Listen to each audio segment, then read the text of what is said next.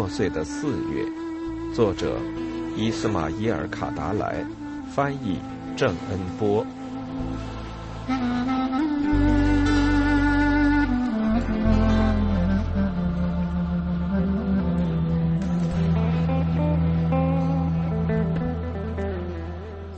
慢慢的，他们像散步似的，在村子的广场上开始活动起来。在行走的过程中，他们的位置不固定，有的人走在前边，有的人走到后边。说到底，你如果能冷静的看待事情，这些事就很简单。”医生说道。他走在贝西安和迪安娜的身旁。他又接着说：“就说刚才碰上的这件案子吧，看上去很有戏剧性，但……”实质上，就是一个债权人和债务人之间的关系问题。医生接着说了下去，但是贝西安没太注意去听。他开始为另一件事担心起来：这样是否会重新开始给迪亚娜制造一种坏影响？最近两天，他们已经稍微远离了这种交谈。最终，他也开始露出了愉快的神情。那么您呢？您是怎样在拉夫什扎根下来的呢？他只是为了找话交谈，向对方问道：“您是个医生，对吧？”医生苦溜溜的微微一笑：“我曾经是个医生，而现在我就是另外一回事了。”他的双眼露出深深的忧伤。贝西安心里琢磨：不管怎么说，那双浅色的眼睛，甚至说乍一看去就能现出冷淡味道的眼睛，比其他类型的眼睛都能更好的传递出内心的痛苦。我在奥地利学的是外科，医生接着讲下去：我是第一批，也是最后一批由帝国公派的。享受国家奖学金待遇的学生中的一员。也许您已经听说了，人数最多的这批大学生从国外归来后的结局是个什么样子？我是他们当中的一员，无论是临床从医还是从事专业，嗯，通通都没有可能，叫人完全失望。我一度失业。呃，后来一个偶然的机会，在蒂拉纳的一个咖啡馆里，同这个人认识了。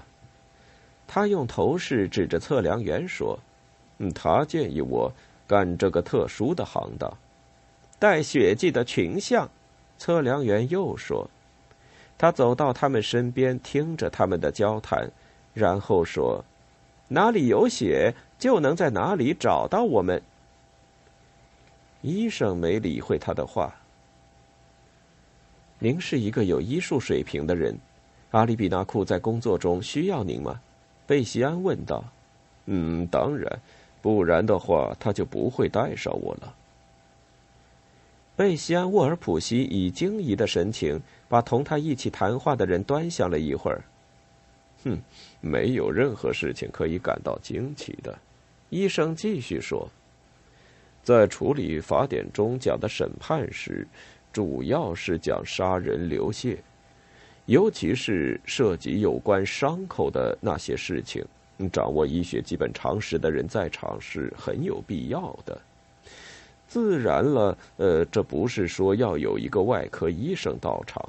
呃，我甚至要说，我的处境最大的讽刺是，我所从事的这一工作，最普通的护士都能胜任。更不要说那种对人体解剖学有一点了解的人了。有一点了解，那就够了吗？医生再一次苦溜溜的微微一笑。哼，糟糕的是，您一定以为我在这里是给人治疗伤口的，对不对？当然了，我明白。根据您说的那些理由，您是放弃了外科医生的职业，但伤口总可以治疗吧，对不对？嗯，不对，医生说，这是事情糟糕的一半。至少我总可以干点治疗伤口的事了吧？可是这种事儿我一点儿都没干过，您明白吗？一点儿都没有。山民们一生中都是自己治疗伤口，而且就这样一直延续到了今天。他们用白酒、用烟叶、用原始落后的方法治疗伤口，比如说用子弹挤出身上中的子弹，等等等等。他们从来也不找医生。我待在这里是为了另一件事情，您明白我的意思吗？我不是作为医生在这里，连作为一个医生助手都不是，而是作为一名法官助手待在此处。您觉得这事儿奇怪吗？不太觉得，贝西安·沃尔普西说：“对法典我也了解一点能想象得出您从事的是什么工作。计算伤口数量，给伤口分类，嗯，就干这事儿。”医生果断地说，话音里夹杂着气愤的感情。贝西安第一次觉得这个人正在发脾气，他把头转向迪亚娜那边。但是他们谁也没看到谁，毫无疑问，这一交谈对他毫无益处。他在想。可是现在让他随便去做吧，只要他尽快结束谈话，让他们离开这儿就好。大概您知道，依据法典，伤口是要赔付罚款的，每个伤口都单独罚钱，伤口的价格根据它在身上的位置而定。比如说，头部伤口的罚款要比身上伤口贵两倍。嗯，同样，身上的伤口分两个级别，也就是呃腰部以上、腰部以下两级，以此类推。作为阿里比纳库的助手，我的工作就是这个：确定伤口的数量及其在身体上的位置。一开头，他望望贝西安·沃尔普西。然后又瞧瞧他的妻子，似乎是要弄清楚他的话在他们身上产生了多大影响。在审判中，伤口产生的问题也许要比死亡多得多。医生继续往下说：“也许您知道，呃，根据法典，一个伤口如果没赔付罚款，与杀死半个人的价码就相同。呃，就是说，一个人被打伤了。”根据法典，他就是半个被打死的人。呃，随你去说吧，是半个影子。以此类推，两次受伤，嗯，就跟杀死一个人相同。简单的说，如果有谁把另外一个家族的两个人打伤，呃，或者说让一个人被打伤两次，没有赔付罚金，那么这个人就欠下一条人命。医生停了一会儿。以便给他们时间玩味一下他话中的含义。这一切引起了许多非常复杂的问题，主要呃是经济问题。他接着说：“您惊奇的看着我，而我要重复的说，主要是经济问题。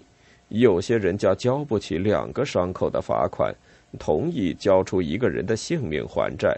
嗯，还有另外一些人。”他们准备叫自己倾家荡产，他们向对方家庭赔偿了二十个伤口的钱款，为了能有权利，一旦对方的受伤者复原了，他们再将他杀死。嗯，这是很奇特的事，可是，嗨，怪事儿多着呢。呃，在峡谷里，我认识一个很典型的人，一连有好多年了。他就靠从敌对的杀人者那里收取伤口赔偿费养家糊口的，呃，他多次遭枪杀，但每次都没有被杀死。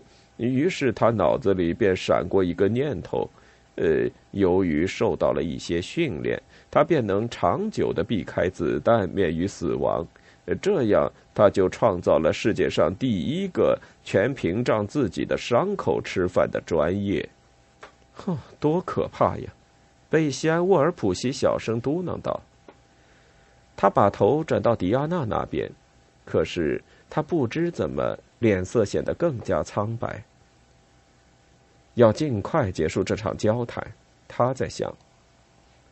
这会儿，客栈的房间、壁炉、挂在壁炉上边装着水的水桶，他觉得都非常遥远了。我们要离开这里，越早越好。广场上的人们三三两两的分散开了，只有贝西安和迪亚娜夫妻二人和医生待在一起。大概您也知道，医生继续往下说：“我不知道，也不想知道任何事情。”贝西安真想要打断他。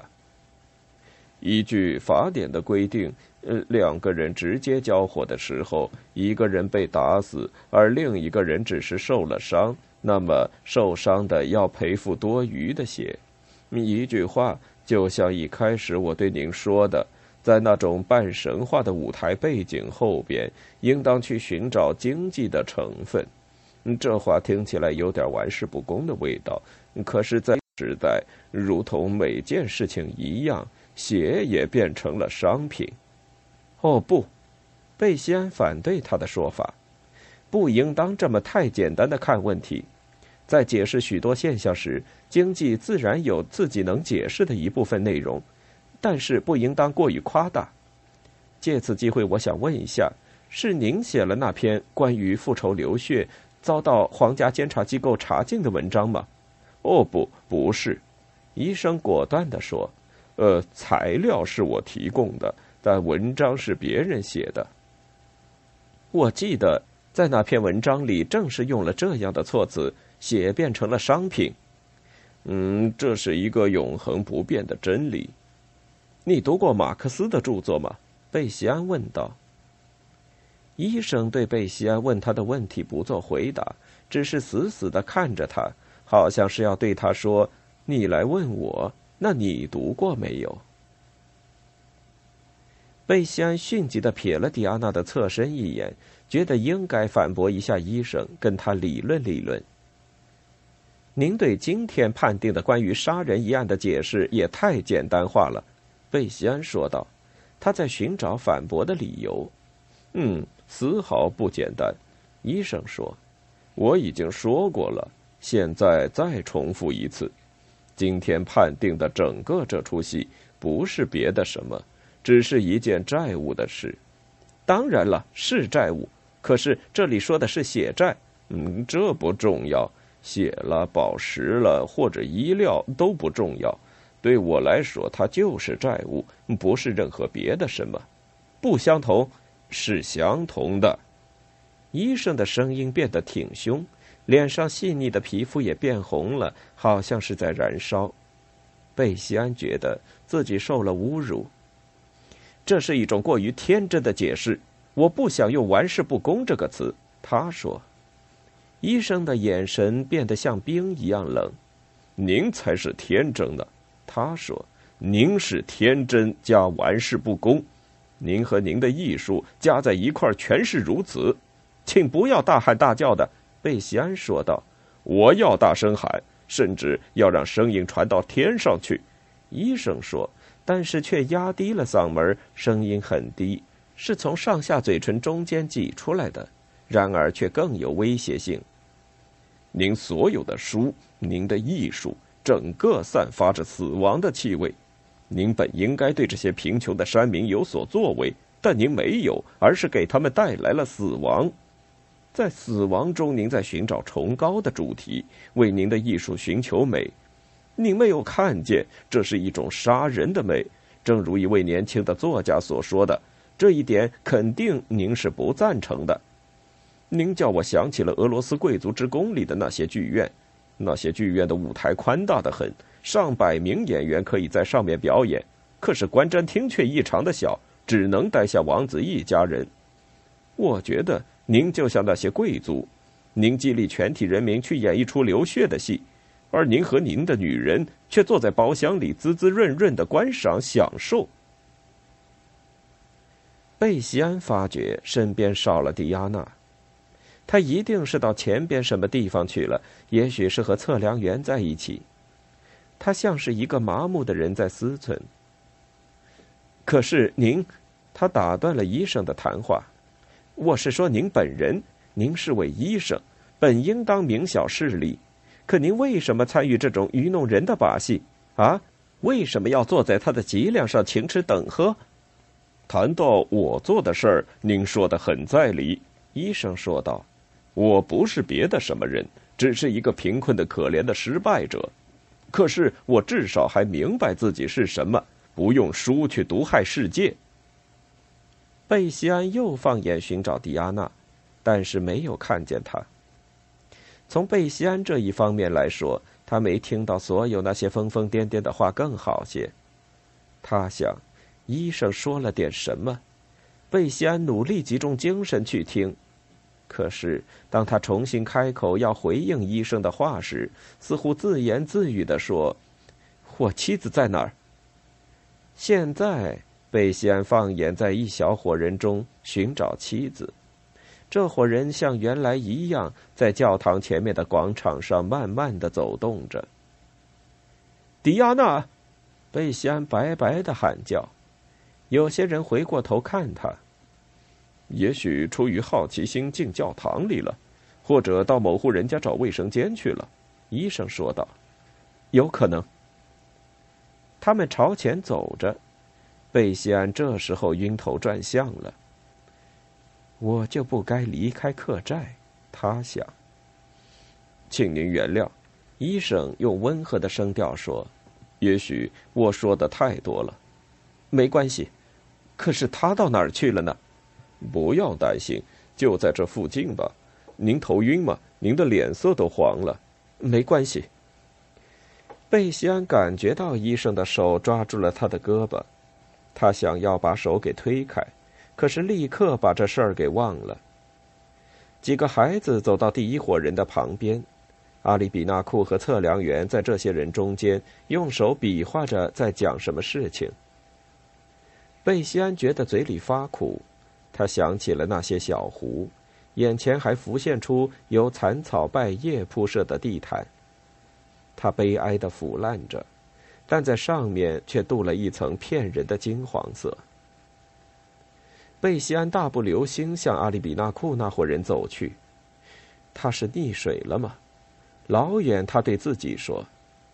但是那伙人都板着脸，特别没有表情。对他一点安慰的意思都没有。怎么回事？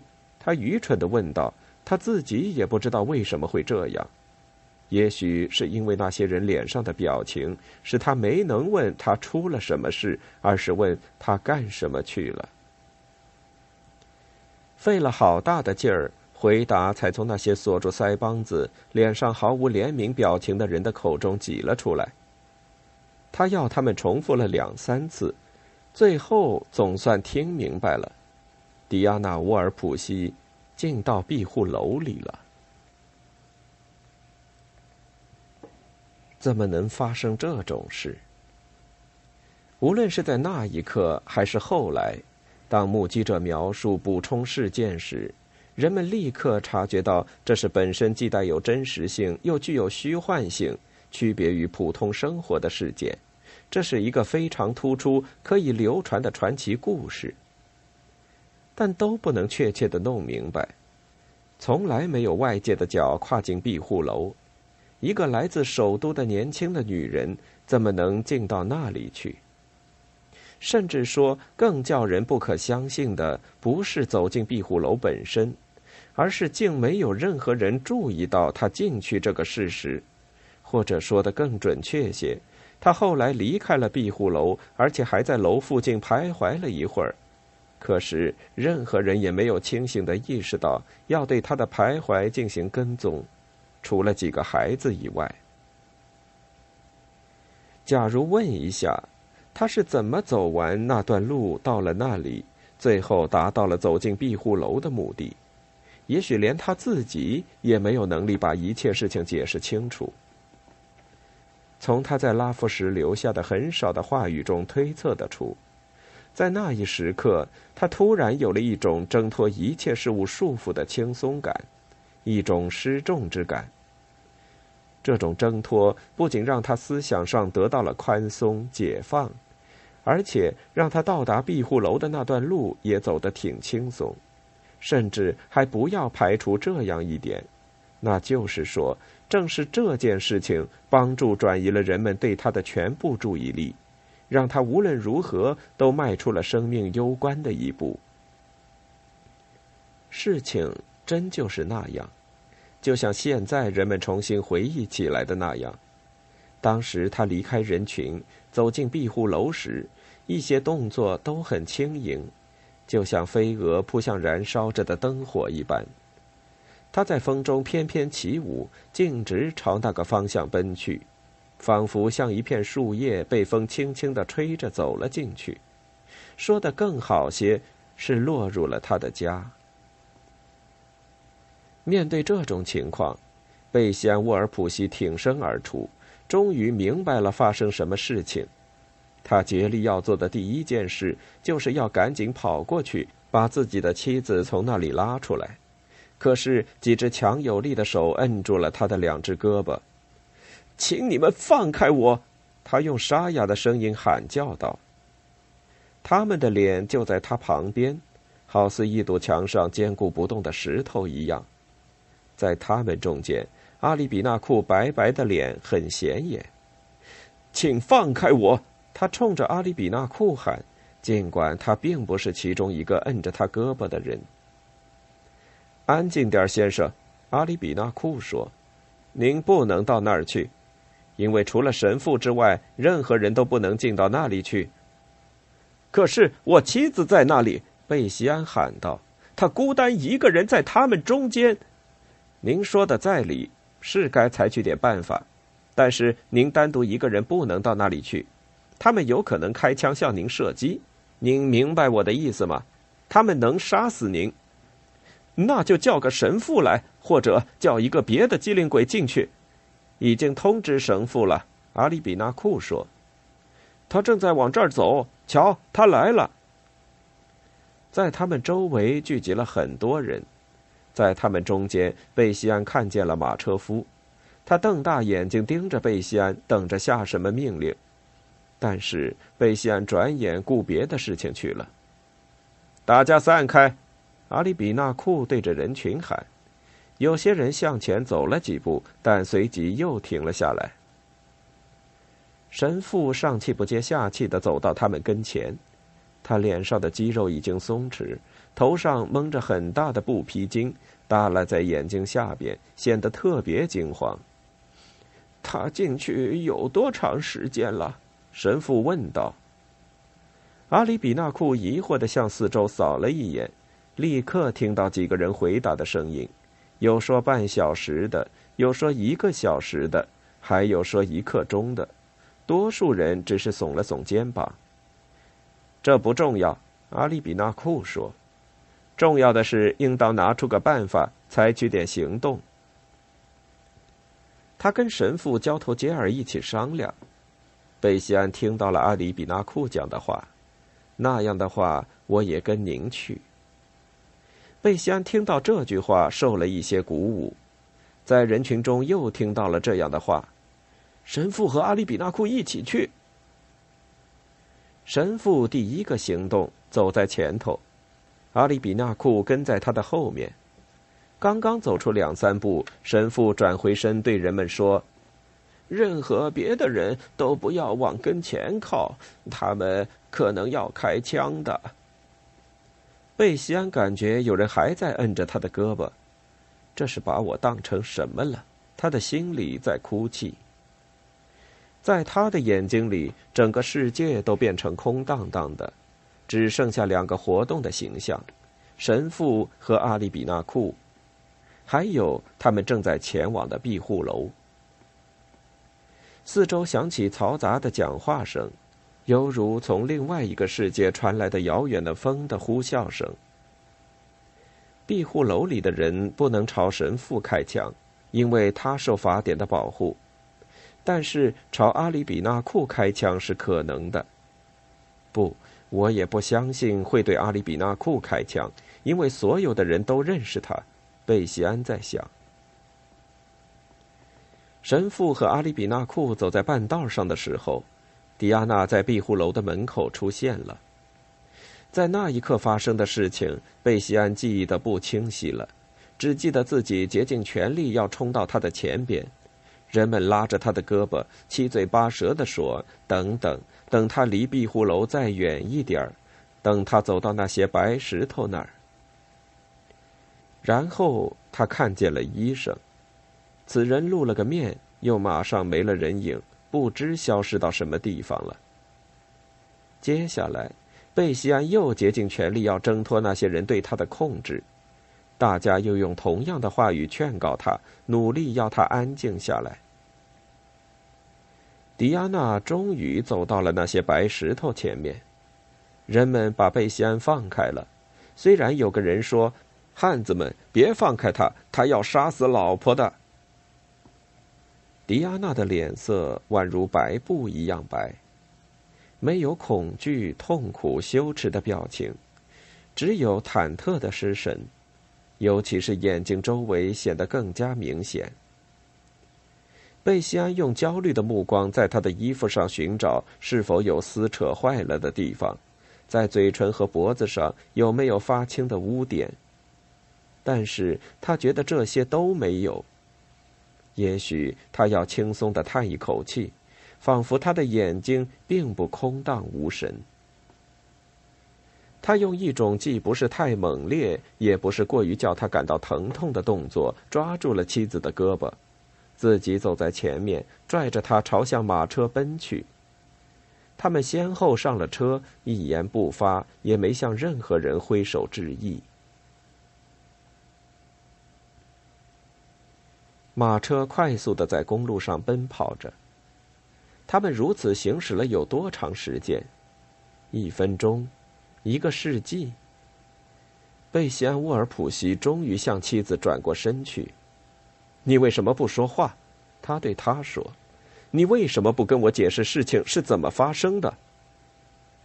他愣怔的在座位上坐着，目视着前方，似乎他就没在那里。于是他便猛烈的、恶狠狠的抓住了他的胳膊肘，说：“你在里边干了什么？”他既不回答他的话，也没有把胳膊抽回来。那胳膊被他像用钳子一般钳在手里。你为什么要到那里去？他无声的喊叫道：“你是想看看这出戏有多可怕吗？为了对我报复，还是为了寻找那天那个山民，那个焦尔古？焦尔古？”叫我一个庇护楼接着一个庇护楼的去找你吗？啊？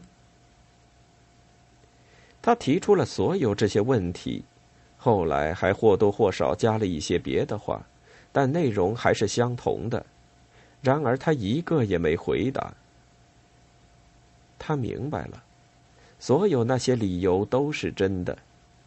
突然间，他感觉到一种过分的、从来未有过的疲劳。外面，天色渐渐暗下来，伴随着雾气，黄昏迅速的降落在道路上。车窗玻璃外边，在雾气中，他看见一个骑骡子的人。贝西安觉得这个行路人发黄的脸庞挺面熟，他跟在车后走了短暂的一会儿。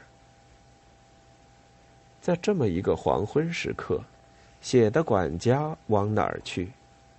他在思考这个问题。你到哪里去？过了片刻，他对自己说：“在这充满幽灵的黄昏，在人生地不熟的拉夫什高原，你孤单单一个人，往哪里去？”半小时之后，马车在客栈前面停下了。他们依次攀登木质楼梯进到房间里。火还在烧着，桶里的水，客栈主人肯定又重新给添了一些。桶的外面被烟熏得漆黑，一盏油灯在周围闪耀着摇曳的光芒。火和水谁也没动。迪亚娜脱了外衣，在床上躺了下来，用一只胳膊挡住眼睛，避免灯光刺激。他站在窗户旁边，向窗户的玻璃外面望去，只是不时的转过身，瞄上几眼他那漂亮的胳膊。上面有一条从肩上耷拉下来的、做工非常精致的吊带。此刻，那胳膊仍然还挡着他的半张脸。庇护楼里那些半瞎的波吕菲摩斯们，对他都干了些什么？他对自己说。他觉得这是真的能充斥人的整个一生的那种问题当中的一个大问题。那天晚上和第二天整个一天，他们一直待在客栈里，根本就没离开房间。客栈主人到房间里给他们送食品，感到特别惊奇，他们竟然没有要求把壁炉里的火给点起来。第三天早晨。即四月十七日，马车夫把箱子搬到了马车上。贝西安和迪安娜夫妻俩付完了房费，冷冰冰的跟客栈主人告了别，出发上路了。他们正在离开拉夫什高原。